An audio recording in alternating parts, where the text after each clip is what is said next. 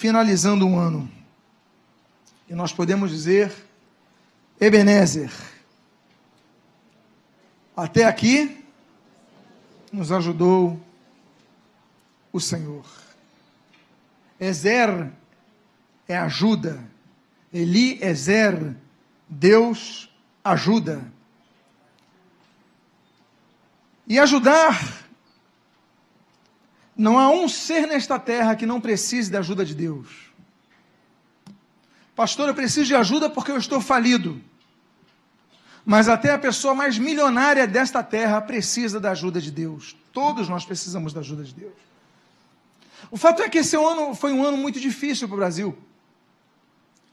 O Brasil teve uma semeadura de planos e projetos econômicos e uma hora tinha que pagar a conta. E quem ia pagar a conta? Quem ia pagar a conta era a população. Muita corrupção, muita inabilidade, mas é a pessoa comum que paga a conta. Hoje nós temos crise em vários estados, principalmente no Rio de Janeiro, no Rio Grande do Sul. Mas um estado pediu socorro a semana retrasada para a União, porque não estão conseguindo pagar as pessoas. Foi ano que eu vi muito de pessoas que perderam emprego. Eu não sei nas igrejas dos demais pastores, mas muitas pessoas, olha, pastor, fiquei desempregado, a minha empresa fechou. Foi o ano que nós vimos, de maneira como não via há muitos anos, uma crise se alastrando como nunca antes nas igrejas. E para muita gente, isso ecoa na família. Certa vez, um pastor fazendo ofertório, ele falou: quando a, o salário atrasa, chega o final do mês, as pessoas vão ficando de mau humor. A pessoa não tem como pagar, começa a discutir em casa. O marido discute com a esposa, a esposa discute com o marido, até sobe para o cachorro, se o cachorro estiver perto. Relacionamentos são estragados pelas crises. Nós sabemos que muitas vezes isso ecoa até na nossa fé. Por que, que Deus não interveio? Por que, que Deus não agiu? Deus pode intervir, nós cremos que sim, nós vemos isso, mas em muitos casos não acontece. Nós oramos e hoje nós clamamos para que Deus o faça nesse ano, nós semeamos, mas Deus é Deus. Nós clamamos com fé, lutamos com fé, mas Deus é Deus. Aí a pessoa desanima, a pessoa deixa de ir nas igrejas, deixa de louvar ao Senhor e entra em crise. O vaso fica vazio. Por isso que o título dessa mensagem, essa mensagem é intitulada como Vasos Vazios e Vasos Cheios. Eu quero falar sobre sete tipos de vasos nesta noite.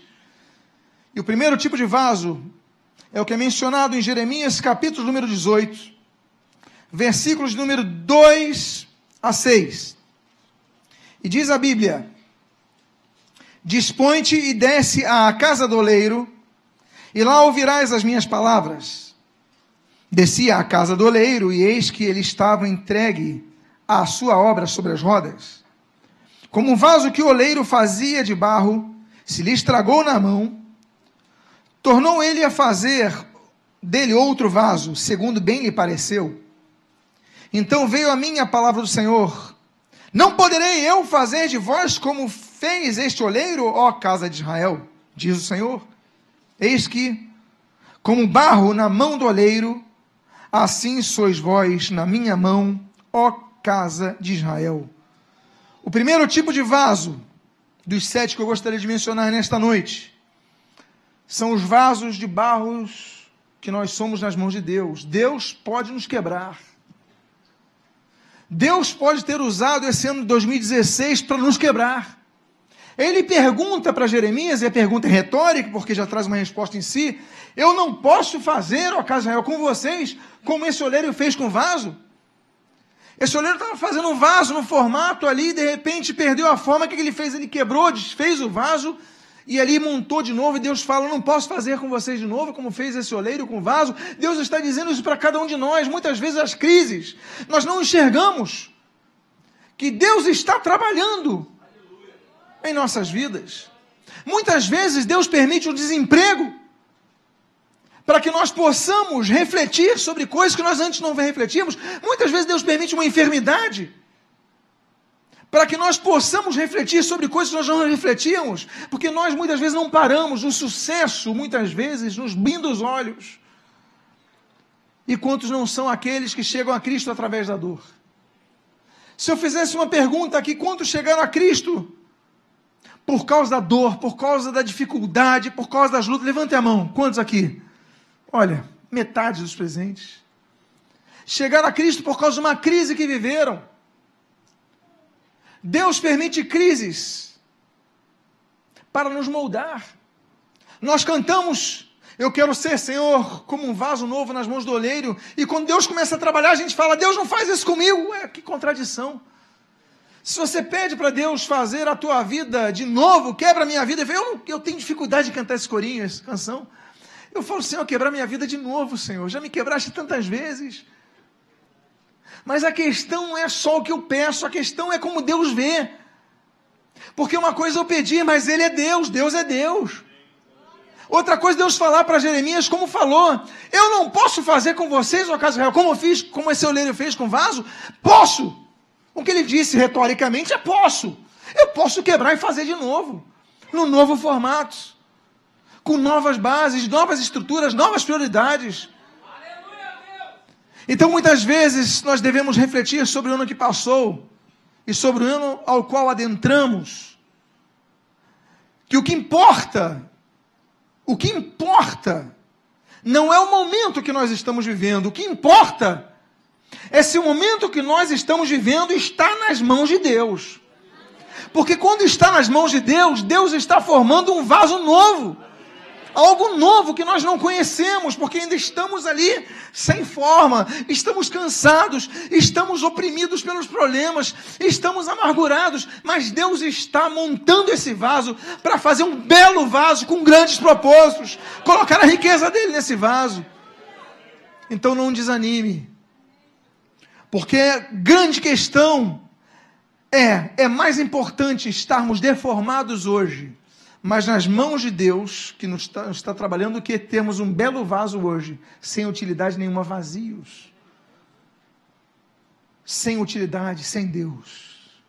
Um segundo tipo de vaso, que nós gostaríamos de mencionar nessa noite, é o que nós encontramos nas, nas, na carta do apóstolo Paulo a Timóteo, a sua última e derradeira carta, última, derradeira carta, capítulo 2, versículo 20 a 21, a Bíblia diz o seguinte: Ora, numa grande casa não há somente utensílios de ouro e prata, há também de madeira e de barro. Alguns para honra, outros, porém, para desonra. Assim, pois, se alguém a si mesmo se purificar destes erros, será utensílio, será vaso para honra, santificado e útil ao seu possuidor, estando preparado para boa obra. Volta ao final do versículo: será vaso para honra, santificado e útil ao seu possuidor, estando preparado para toda boa obra. A Bíblia fala de vários tipos de honra. A Bíblia, nós falamos no momento de ofertório, fala de honrarmos a Deus com nossos dízimos e as nossas ofertas. Isso está em Provérbios 3, 9. É a honra a Deus pela nossa ação de dizimar e ofertar. A Bíblia fala da honra a Cristo em João capítulo 5, versículo 23. Ele disse assim: Quem honra o filho, honra o pai. A Bíblia fala no Decálogo em Êxodo capítulo número 20, versículo 12, o seguinte: honra ao teu pai e à tua mãe, para que se prolonguem os dias nesta terra que o Senhor te dá. Então a Bíblia fala de honra ao pai, a Bíblia fala de honra ao filho, Jesus Cristo, a Bíblia fala de nós honrarmos aos pais. A Bíblia fala, por exemplo, de nós honrarmos o casamento. A Bíblia diz em Hebreus capítulo 13 o seguinte: e digno de honra entre todos é o matrimônio. A televisão busca minar o matrimônio. Os amigos incrédulos e muita gente na igreja busca apoiar divórcios, mas nós devemos lutar pelo matrimônio, lutar pela manutenção do casamento dessa aliança, porque digno de honra é o matrimônio. Nós devemos honrar as pessoas casadas. A Bíblia também diz que nós devemos honrar as viúvas. A Bíblia diz em 1 Timóteo capítulo 5 o seguinte: honrai as viúvas verdadeiramente viúvas. A Bíblia diz, por falar em viúvas, que nós devemos honrar os idosos. A Bíblia diz em Levítico, capítulo número 19, na primeira parte do versículo 32, o seguinte: Diante das cães, cães, cabelos brancos, te levantarás, e honrarás a presença do ancião. Nós devemos honrar os anciãos. A Bíblia fala de outro tipo de honra, por exemplo, quando Paulo escreve a Timóteo, ele fala que nós devemos honrar a doutrina bíblica. É um outro tipo de honra que nós devemos dar. A Bíblia então fala de vários tipos de honra que são devidas. Mas esse texto que nós lemos desse vaso, ele diz que nós devemos ter por objetivo sermos um vaso que Deus trabalhe, mas sermos um vaso para a honra. Que vaso para a honra é esse? Santificado e útil ao seu possuidor, a Deus. Existem duas questões que são diferentes nesse texto. Uma é santificado e outra é útil, porque tem muita gente que é útil na obra de Deus, mas não vive uma vida santa. Um exemplo, o pregador. O exemplo, os músicos. Eles podem tocar e servirem com grande utilidade nesse culto, não podem? Podem. Mas eles podem estar numa vida sem ser santos. Podem estar em pecado. O diácono que recolheu as suas ofertas pode estar em adultério. Pode estar roubando. Pode. Ele é útil, mas ele não é santificado. Esse texto ele mostra que a única forma de nós sermos um vaso para a honra é quando nós juntamos as duas questões. A questão é utilidade, mas é santificação, porque tem outro lado. O sujeito é santo, mas não se envolve na igreja. Só quer receber, não quer dar. Não se envolve. Gostei muito da atitude do meu irmão quando eu falei: alguém tem um. Ele rapidamente, eu vou dividir o meu, meu cálice. Nós temos que ser rápidos, prontos para ajudar, para servir. Então nós devemos buscar ser vasos de honra, mas não tem como sermos vasos de honra para o nosso possuidor, para Deus, se não tivermos essas duas coisas. Nós devemos buscar 2017, trabalhar na obra de Deus, mas trabalhar o nosso caráter, nosso homem interior. Devemos ver uma vida santa.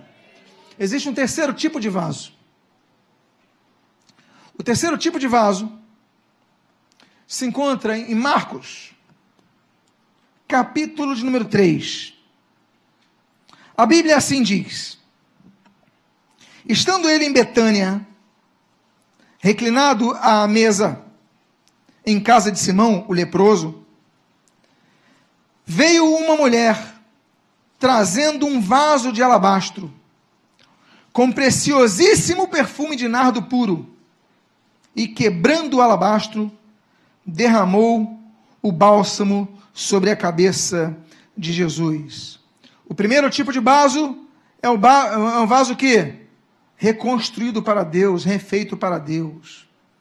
O segundo tipo de vaso que nós vemos é um vaso que é feito para honra a Deus. O terceiro tipo de vaso é o vaso para adoração a Deus. Jesus estava na casa de um leproso. Olha como Jesus, ele muda o conceito da lei. Ele cura os enfermos, ele cura no sábado. As pessoas dizem, ah, mas ele curou no sábado. Jesus, ele deu um novo significado à lei mosaica. Jesus está na casa do Simão leproso, mas a Bíblia diz que ele ali estava. E chega uma mulher, e ela tem um vaso com um nardo puro.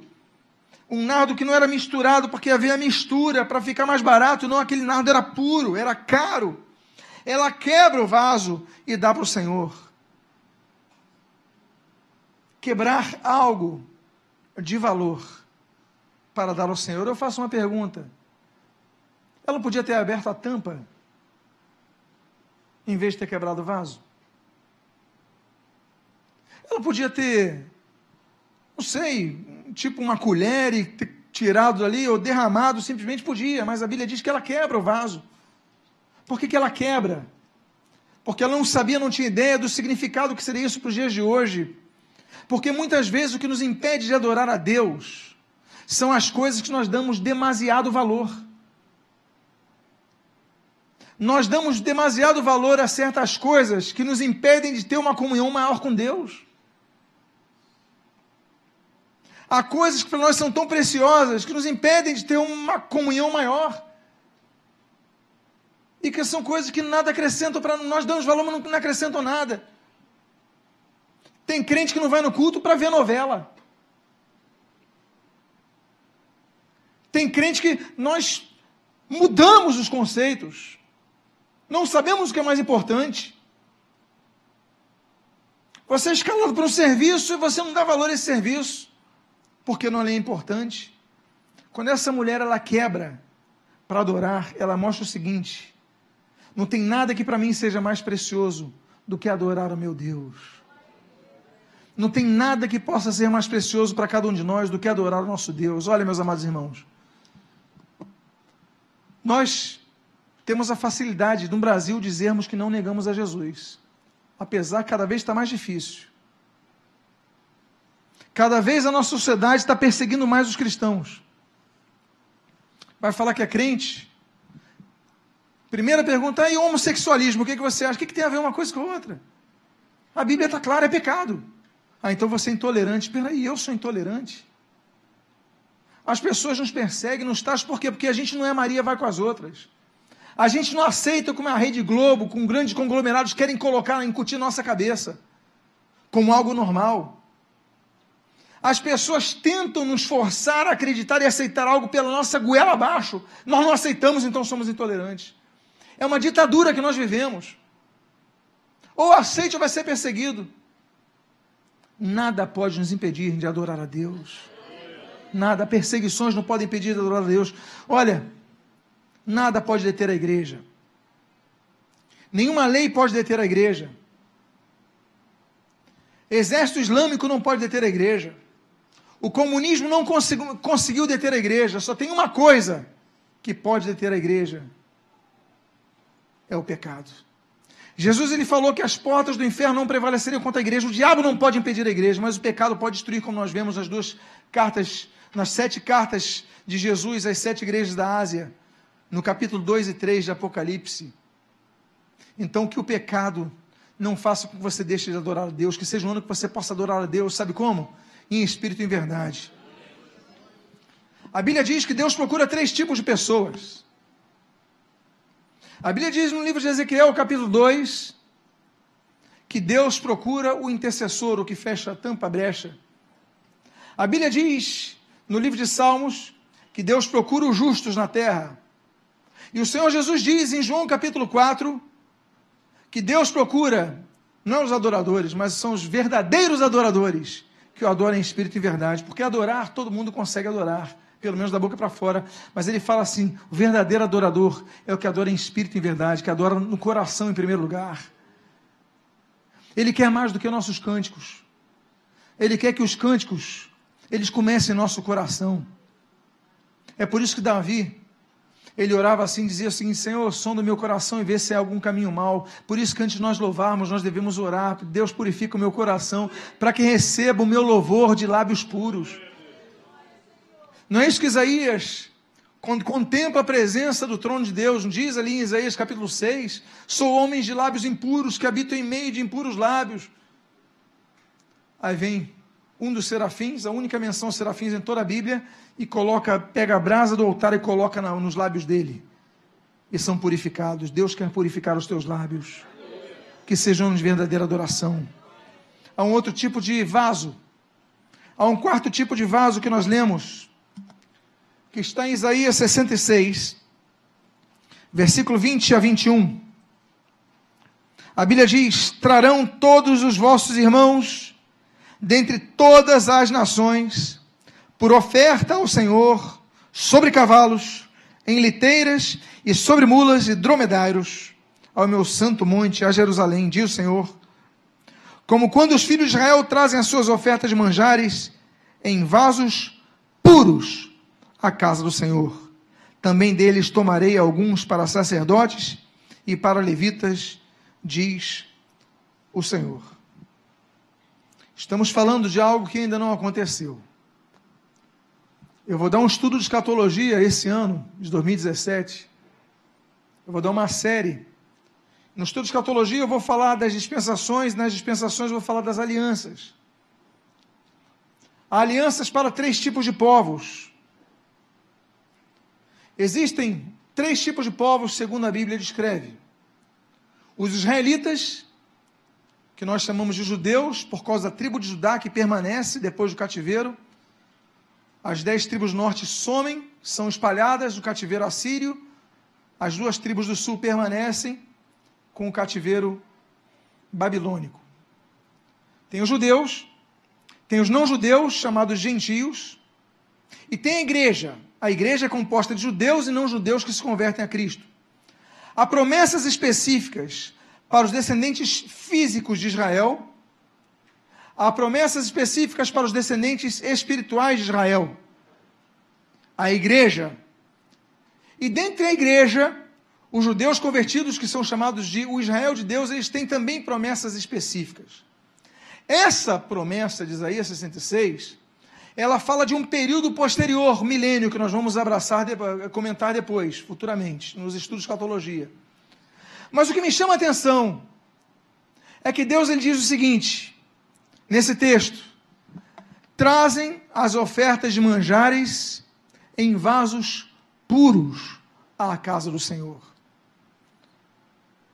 O que nós trazemos à casa do Senhor, nossas ofertas, nós trazemos nosso louvor, nós trazemos nossos pedidos de oração, clamamos ao Senhor, nós trazemos expectativas.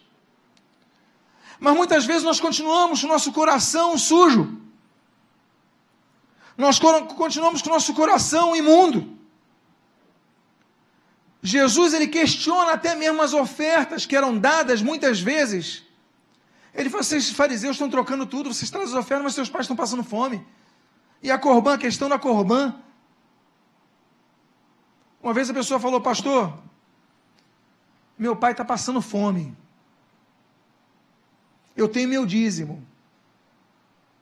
Se eu der o meu dízimo, eu não tenho como ajudar no remédio dele. Eu falei, Jesus já te respondeu. Cuida do teu pai. Nós temos que ser fiéis em tudo. Eu sou e eu ensino isso aqui. Mas seu pai não pode, sua mãe não podem ficar desamparados. Isso é uma das regras que quebra, a única questão que quebra a entrega do dízimo, a única. Desemprego não quebra, dívida não quebra, a única questão é cuidar dos pais. Eu falei, não entrega, cuida dos teus pais. Porque Jesus falou sobre isso na nova aliança. Vocês estão entendendo o que eu estou dizendo? Nós devemos apresentar-nos como vasos puros, que busquem a pureza, que busquem um cristianismo mais puro, um cristianismo mais vivo, mais autêntico, menos religioso, menos pesado, menos fardo e mais puro, de um povo que ora, que adora o Senhor, que evangeliza, que vive uma vida santa. Então, mais do que toda a estrutura que nós temos, eu espero que nós sejamos vasos puros nas mãos de Deus. Que cada diácono tenha a sua pureza, que cada pastor tenha a sua pureza.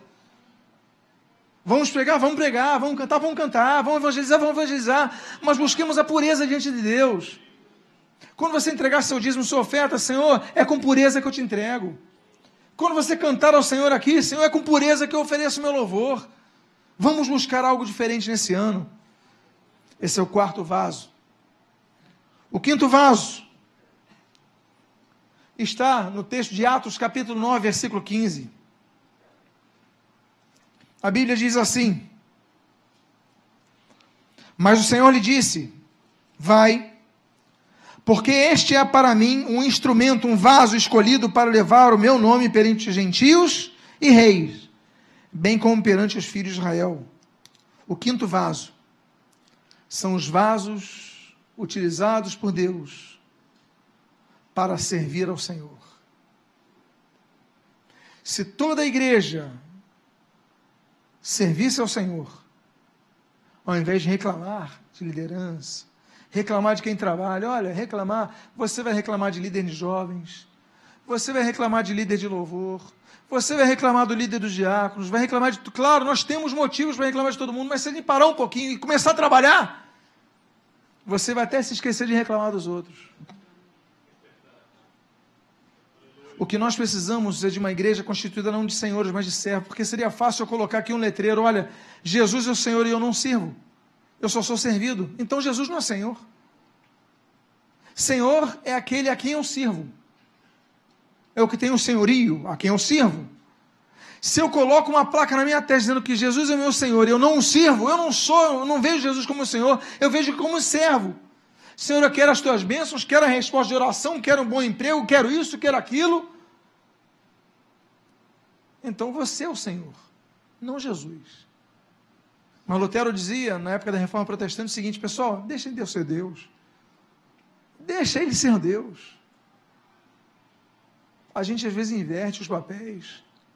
Deus ele está falando o seguinte: olha, você é um vaso escolhido para levar o meu nome perante gentios e reis. Eu te escolhi. Deus escolheu a cada um de nós para uma função. Deus deu um dom espiritual a cada um de nós. Deus deu uma tarefa a cada um de nós. Não é possível que a gente queira passar 2017 apenas sentado no culto, ouvindo a palavra. Deus quer mais de nós, quer que além de nós, que, que além de nós ouvirmos a palavra, nós nos coloquemos à disposição para servir. Se envolva no louvor da sua igreja. Temos várias igrejas aqui representadas. Eu fiquei feliz, eu soube que já tem irmãos da igreja de Copacabana. São eles, Deus abençoe, sejam bem-vindos. Fiquei feliz. Já temos aí, vamos nos envolver na obra, vamos nos envolver na obra, vamos nos envolver na obra. Olha, eu posso fazer isso, eu posso fazer um cafezinho aqui na igreja. Hoje não tivemos, porque hoje é um culto excepcional. Mas você chega nos cultos aqui, as irmãs preparam cafezinho. Vocês acham que eu, eu preciso pedir para fazerem café? Surgiu delas. Você faz pão com manteiga, cafezinho, biscoito, mimam a gente demais. A gente fica mimado. Mas a fato é que são servas. E eu fico olhando certos pastores que não fazem nada, apenas querem mandar. Eu digo então, com quem eu devo aprender? Eu devo aprender com servos de Cristo. Não tem título, mas são servos. E por isso que Jesus fala: olha, eu vim para servir. Ele pega a toalha, ele pega o pé de Pedro, vai lavar, Pedro fala, não faça isso não, Jesus fala com ele, olha, o que, que nós aprendemos com isso? Que Deus está esperando que nós nos coloquemos num posicionamento de serviço. Vamos ter um evangelismo no Alto da Boa Vista, em janeiro. Vamos ter evangelismo em Copacabana, se não me engano, em março. Vamos ter evangelismo de novo na freguesia. Vamos ter evangelismo na formiga. Vamos ter, vamos nos envolver. Pequenas coisas, pastor. Entrega um folheto, já está bom, você já está servindo ao Senhor. Agora, por você se achar inapto, você não vai fazer nada. Não, nós devemos ser uma igreja de servos. A penúltima, penúltimo vaso que eu gostaria de comentar. É o que se encontra em 1 Samuel capítulo 10, versículos 1 e versículo 6. Diz a Bíblia: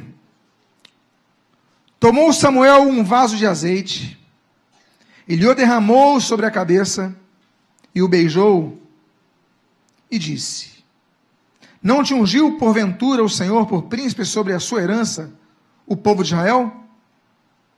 O Espírito do Senhor se apossará de ti, profetizarás com eles, e tu serás mudado em outro homem. Vaso de azeite. O azeite era o elemento que se ungia, se ungia sacerdote, se ungia rei. Ungir é separar com propósito. A Bíblia fala sobre azeite em várias partes da Bíblia.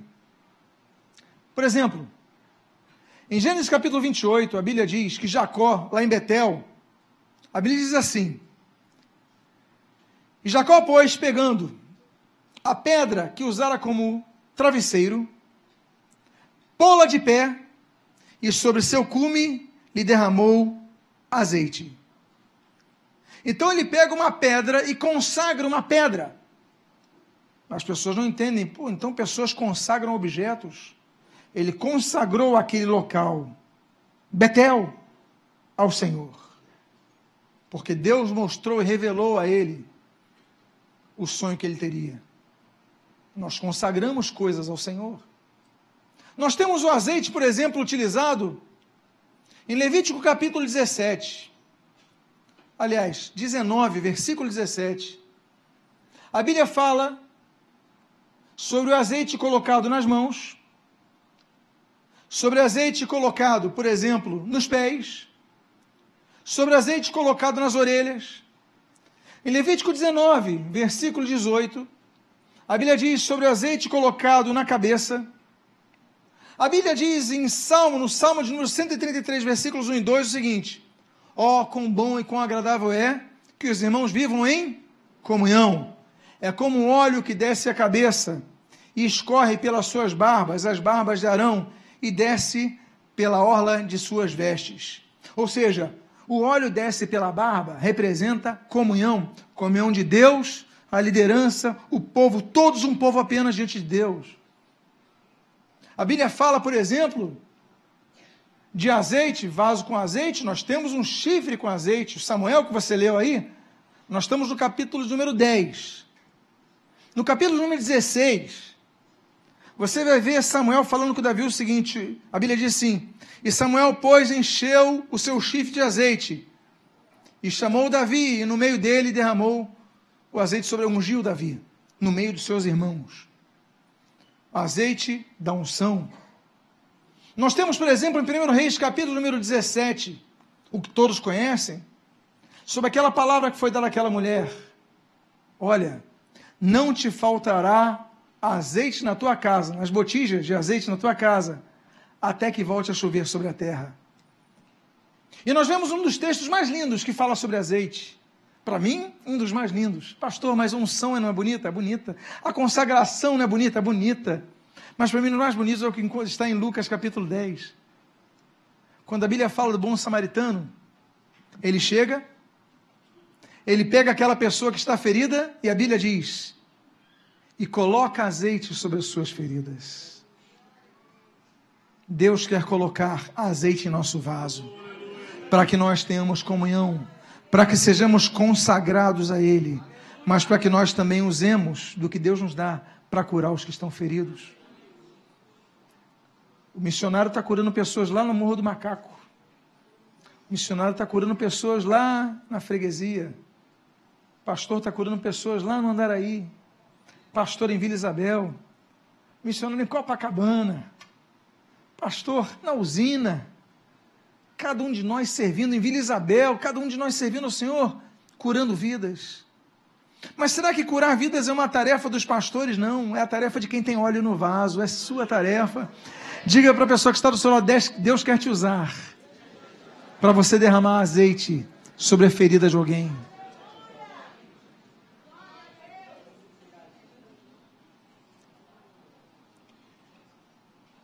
Agora, tem um azeite que não pode faltar na nossa vida.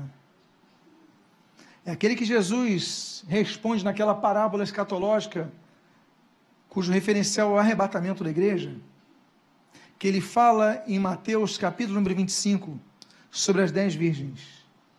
As dez têm lamparinas, mas cinco não guardaram azeite.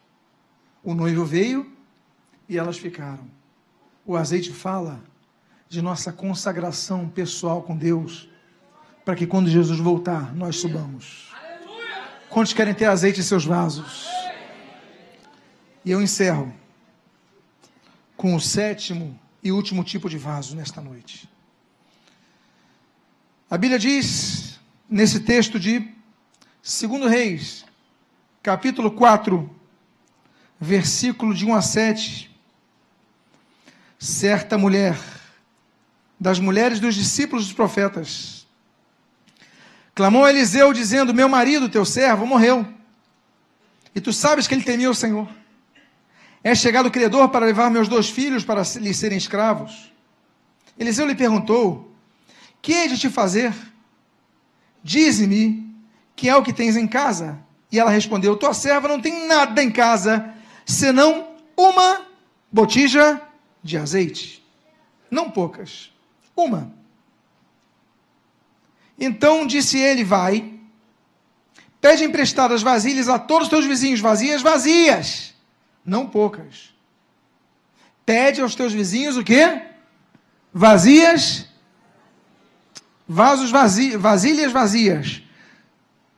Entra, fecha a porta sobre ti e sobre os teus filhos, e deita o teu azeite em todas aquelas vasilhas. Põe à parte a que estiver cheia. Partiu, pois, dele e fechou a porta sobre si e sobre seus filhos. E este lhe chegavam as vasilhas, e elas enchia, e cheias de as vasilhas, disse ela a dos filhos: Chega-me aqui, mais uma vasilha. Mas ele respondeu: Não há mais vasilha nenhuma. E o azeite parou. Então foi ela e fez saber ao homem de Deus, e ele disse: Vai, vende o azeite e paga a tua dívida, e tu e teus filhos, e veio do resto. Esse é um outro milagre de multiplicação de azeite. O primeiro está no primeiro livro de Reis, o segundo está no segundo livro de Reis. E nesse caso específico, nós temos uma multiplicação de vasilhas. Ela só tinha uma. Estou falando de um momento de crise. A crise daquela mulher talvez fosse pior do que a sua crise. Sabe por quê?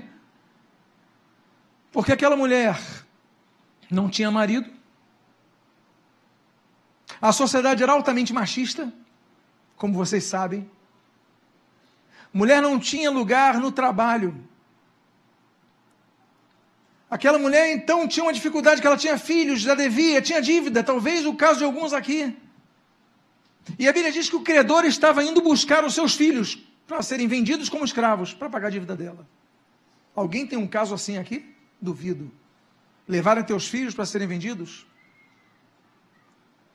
Crise. Ano difícil. Momento difícil. Mas tem um profeta que aparece na vida dela. E o profeta fala: O que, que você tem? Eu só tenho um vaso de azeite. Ele falou: Então pega com os teus vizinhos que você tiver. Rede de relacionamentos. Começa a buscar alternativas. Essa mulher podia ficar reclamando a vida inteira. Mas ela obedeceu, agiu em fé, buscou as vasilhas. E diz a Bíblia que todas as vasilhas foram cheias. E ela podia vender aquele azeite e pagar a sua dívida. O que, que nós cremos? Nós cremos no sobrenatural. Nós cremos que algo pode acontecer, meus amados, basta um telefonema para a sua vida mudar. Basta uma pessoa te dar um emprego, te dar um aumento, a sua vida muda. Deus não pode mover alguém para te abençoar? Deus não pode mover um profeta ou mover vizinhos que às vezes não são crentes para abençoar a tua vida? Essa mulher teve que ser humilde. Porque se fosse orgulhosa, ela falava: Eu não vou bater no meu vizinho pedindo. Ela foi humilde. Mas se tem um tipo de pessoa que Deus não rejeita, a Bíblia diz que Deus não tem preconceito branco ou negro. A Bíblia diz que Deus não tem preconceito brasileiro ou argentino. A Bíblia não diz que Deus tem preconceito culto ou inculto. A Bíblia não diz que Deus tem preconceito com forte ou fraco, o alto ou baixo, o gordo ou magro. A Bíblia não diz que Deus tem preconceito contra povo nenhum. Deus não tem preconceito contra nenhuma raça. A Bíblia diz que Deus não rejeita ninguém, só tem um tipo de pessoa que Deus opera resistência. A Bíblia diz que Deus resiste ao soberbo, mas a, tua, a sua graça dá ao humilde. Essa mulher, ela ganhou a bênção porque não foi soberba, então Deus não resistiu à bênção. Talvez seja um ano que Deus tenha te quebrado em 2016 para você ser mais humilde, para você poder pedir ajuda, para você começar a operar num outro nível de vida que você não tinha. Porque é nessa hora que Deus vai multiplicar o teu azeite, o que você tem. Você crê nisso? Vamos ficar de pé. Vamos orar por essa palavra para esse ano. Porque Deus vai encher a tua vida.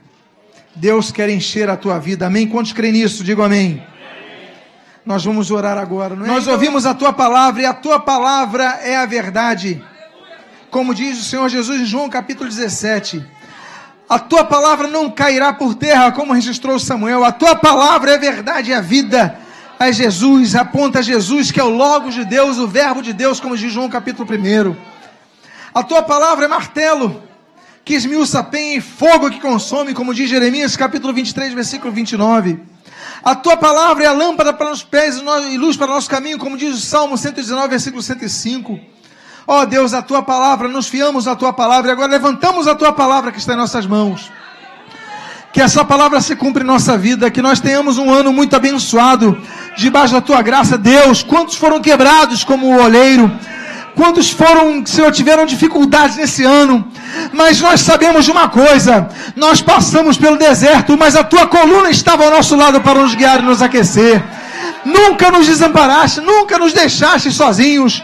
O que nós pedimos, Deus, é que continues a nos abençoar com a tua presença e a nos livrar dos perigos, dos males que Satanás quer impor sobre nossas vidas para nos destruir. Que tu uses isso para nos abençoar. Nós pedimos por um ano então melhor, Pai. Nós pedimos a tua misericórdia sobre nossas vidas e pedimos dar-nos um ano melhor, Pai. Com a tua mão nos abençoando, sim, como tem feito, Pai. Mas, Pai, que nós possamos ter uma, um trilhar melhor neste ano. Abençoa aquele que está endividado. Abençoa aquele que está com crise no seu casamento. Abençoa aquele que está na crise na saúde. Tantas áreas com tantas lutas. Mas a tua mão, Pai, que esteja sobre nós.